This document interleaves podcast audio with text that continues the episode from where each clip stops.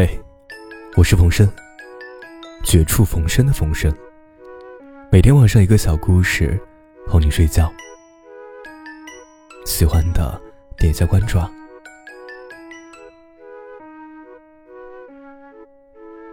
牙医给我做完检查，说有蛀牙，建议我以后少吃甜食。我回到家，叫来牙刷和牙膏。一脸严肃的问他们：“你们啊，谁的工作出了差错？快快承认！”牙膏涨红了脸，一句话也说不出来。牙刷满是委屈，眼珠在眼眶里打转。角落里的牙刷杯小姐举起手，小声的说：“不好意思。”可可能是我闯了祸，他略有些紧张，又带点羞涩。我最近呢，在和肥皂盒先生谈恋爱，心里呀总是甜甜的。到了晚上，我在看书，突然台灯把自己关掉了，眼前顿时一片漆黑。我皱着眉头。扭开台灯，嚷着：“怎么回事儿？我正在看书呢。”台灯对着闹钟一努嘴，语气和蔼的说：“你看啊，现在已经十点半了，该睡觉了。”我举了举手里看了一半的书，不行，我今天晚上要把这本书看完。台灯。摸摸我的头，哄着说：“乖，早点睡，不然明天会有黑眼圈的。”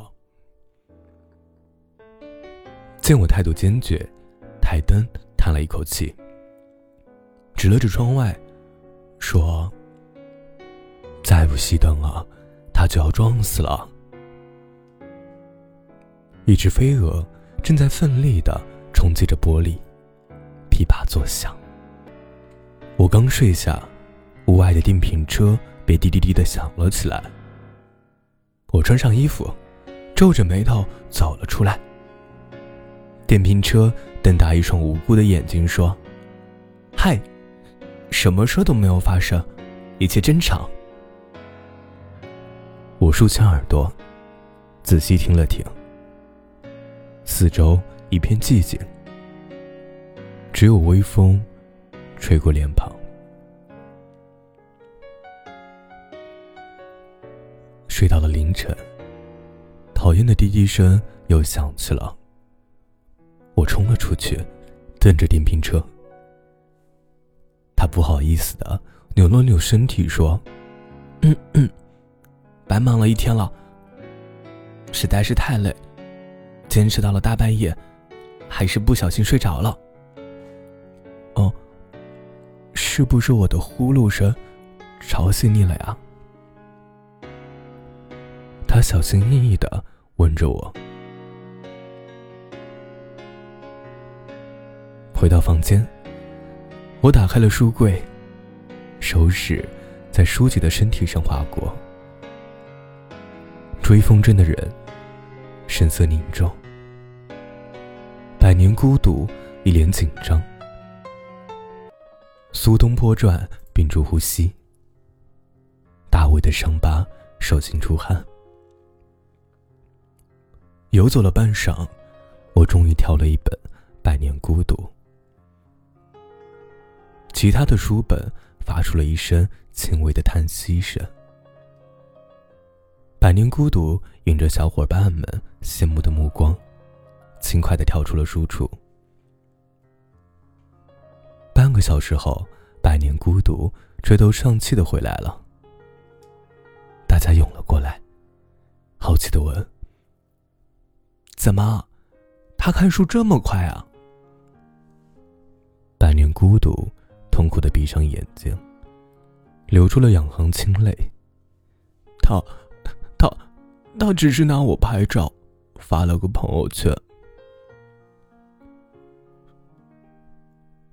趴在地上，往床底张望，看见篮球先生一边跳，一边大力的挥手。他绕过几个纸箱，又跨过一个水盆，终于走到我的面前。他拍了拍身上的灰尘，原地转了几个圈儿。嘿，你终于想起我了。你说，你有多久没有碰我了？一年？不不，两年了。我们今天去哪儿？去公园，还是操场？别这样看着我，我身体好着呢。你听，砰砰砰，正气十足。篮球先生用力的跳了几下。晚上回家，我路过垃圾桶，有点心虚的瞟了一眼篮球先生。他躺在一堆水果皮上，抱着胳膊，生着闷气，假装没有看到我。我刚刚坐在书桌前，便听到他们叽叽喳喳的议论声，带着紧张和兴奋。宣纸飞快的将自己扑倒在书桌上，仔细的抚平身上的每处皱纹。我又招了招手，正直沉稳的走了过来，压住了蠢蠢欲动的裙边儿。莫平大口的吐着墨汁，砚台连声说：“够了，够了。”悄悄的擦掉了溅起的几滴墨。毛笔姑娘早已经做好了热身，毫不迟疑的一头扎进墨池。过了一会儿，我拍了拍手，满意的离开了。毛笔姑娘低头怔怔的看着宣纸，再也忍不住了。放声大哭。嗯，他居然用我写了这么难看的字儿。